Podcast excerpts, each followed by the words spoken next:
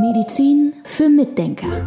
Der etwas andere Gesundheitspodcast mit Volker Pietsch und Dr. Med Sibylle Freund. Wir schauen uns heute wieder einen Mikronährstoff an, das ist die richtige Formulierung.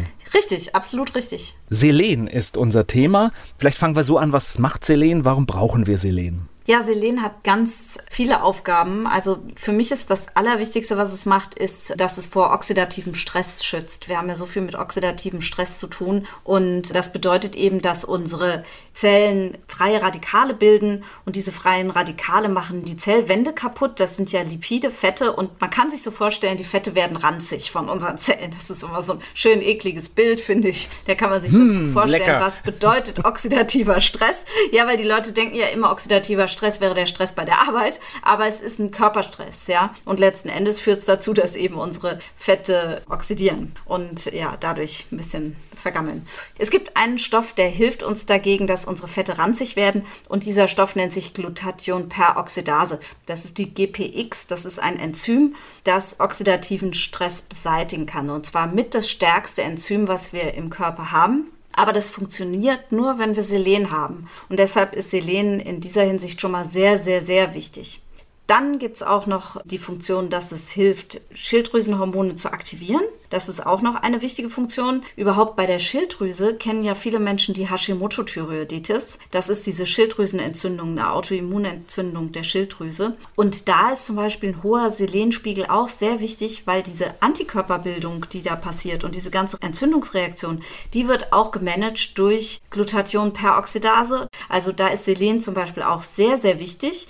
Und man kann sogar, wenn man einen richtig guten Selenspiegel hat, in Absprache mit dem Therapeuten unter Umständen wieder Jod zu sich nehmen, bevor ganz viele Kollegen warnen, wenn man Hashimoto-Thyreoiditis hat und kann dann seinen Körper trotzdem wieder mit Jod versorgen, obwohl Jod diese Entzündung halt triggern kann. Aber da ist eben hoher Selenspiegel wichtig. Und Jod, by the way, nur mal so ganz nebenbei, ist halt nicht nur für die Schilddrüse wichtig, sondern für viele andere Körperfunktionen auch. Aber da schweifen wir jetzt ein bisschen ab. Ja, ja, lass, lass uns mal gra- noch weiter. Na, geht noch weiter, dann, dann bitte erst weiter.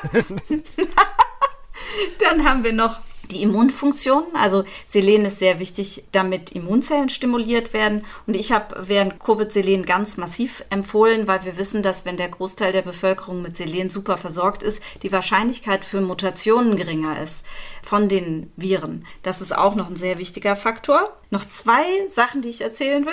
Und das eine ist die Fortpflanzung. Selen ist sehr wichtig für die Mobilität der Spermien, also für die Beweglichkeit der Spermien und auch wichtig für die Eierstockfunktion der Frau. Und das letzte ist, Selen unterstützt die DNS-Synthese, also die Bildung von unseren Genen und die Reparatur von DNS, also Genschäden in der Zelle und helfen damit auch dafür zu sorgen, dass wir zum Beispiel keinen Krebs kriegen. Also es ist natürlich kein sicherer Faktor, dass wir keinen Krebs kriegen, wenn wir einen hohen Selenspiegel haben, aber es ist ein Faktor, der dafür sorgt, dass wir weniger, also dass die Gefahr ein bisschen sinkt. Ja. Das ist also schon mal ein guter Grund für ausreichend Selen zu sorgen. Ne? Das ist einfach mal Genau. so als Punkt.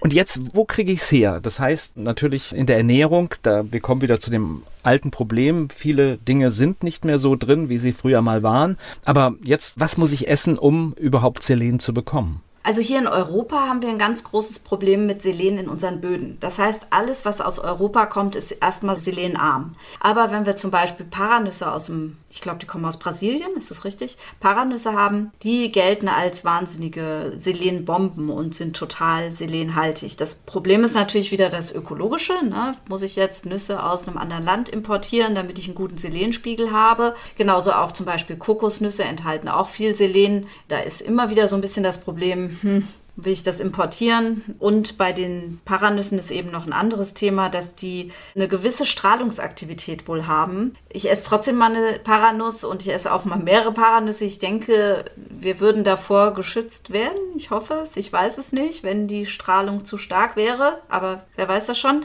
Auf jeden Fall ist das eine Information, die ich immer gerne mitgebe, wenn man Paranüsse isst, dass man das auf eigene Verantwortung tut, weil ich weiß nicht, wie hoch die Strahlenbelastung ist.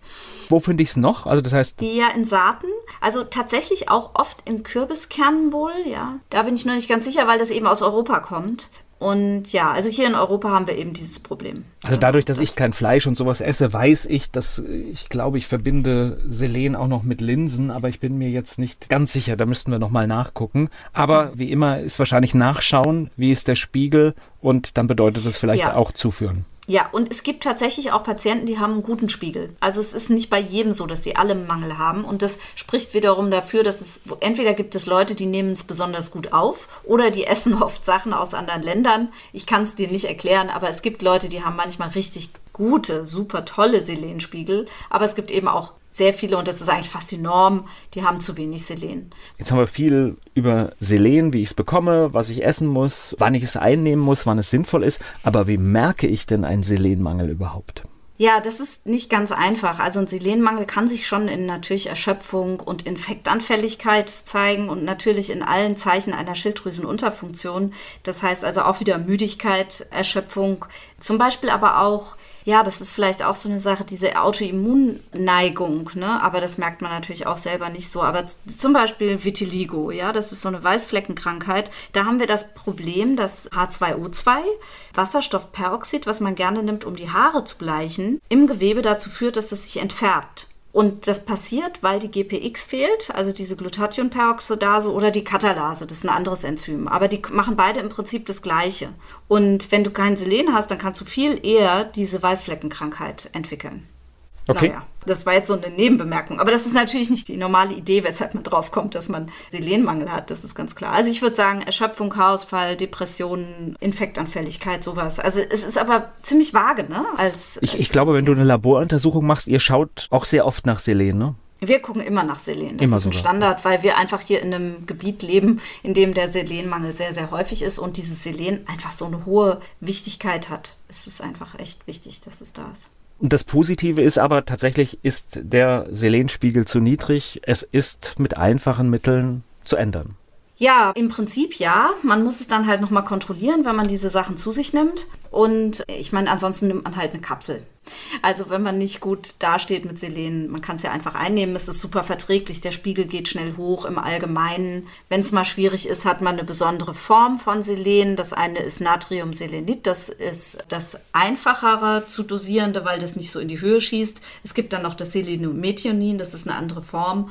Damit kann man ganz niedrige Spiegel schnell hochholen, aber man kann es auch schnell überdosieren. Das ist nicht so kontrollierbar. Da geht das Selen dann sehr in die Höhe und man sollte sich nicht überdosieren mit Selen, weil das ist wirklich nicht so gut. Also da hat man auch gewisse Risiken mit einer Selenüberdosierung, aber das ist mir noch nie passiert und das man ist ja immer weit weg mit den Mikronährstoffen, dass man sich wirklich was Schlechtes antut. Also ich glaube, da gibt es pharmakologische Medikamente, die deutlich gefährlicher sind. Aber hier dann die Empfehlung, das mit einem Therapeuten zu machen. Definitiv. Medizin für Mitdenker. Der etwas andere Gesundheitspodcast mit Volker Pietsch und Dr. Med Sibylle Freund.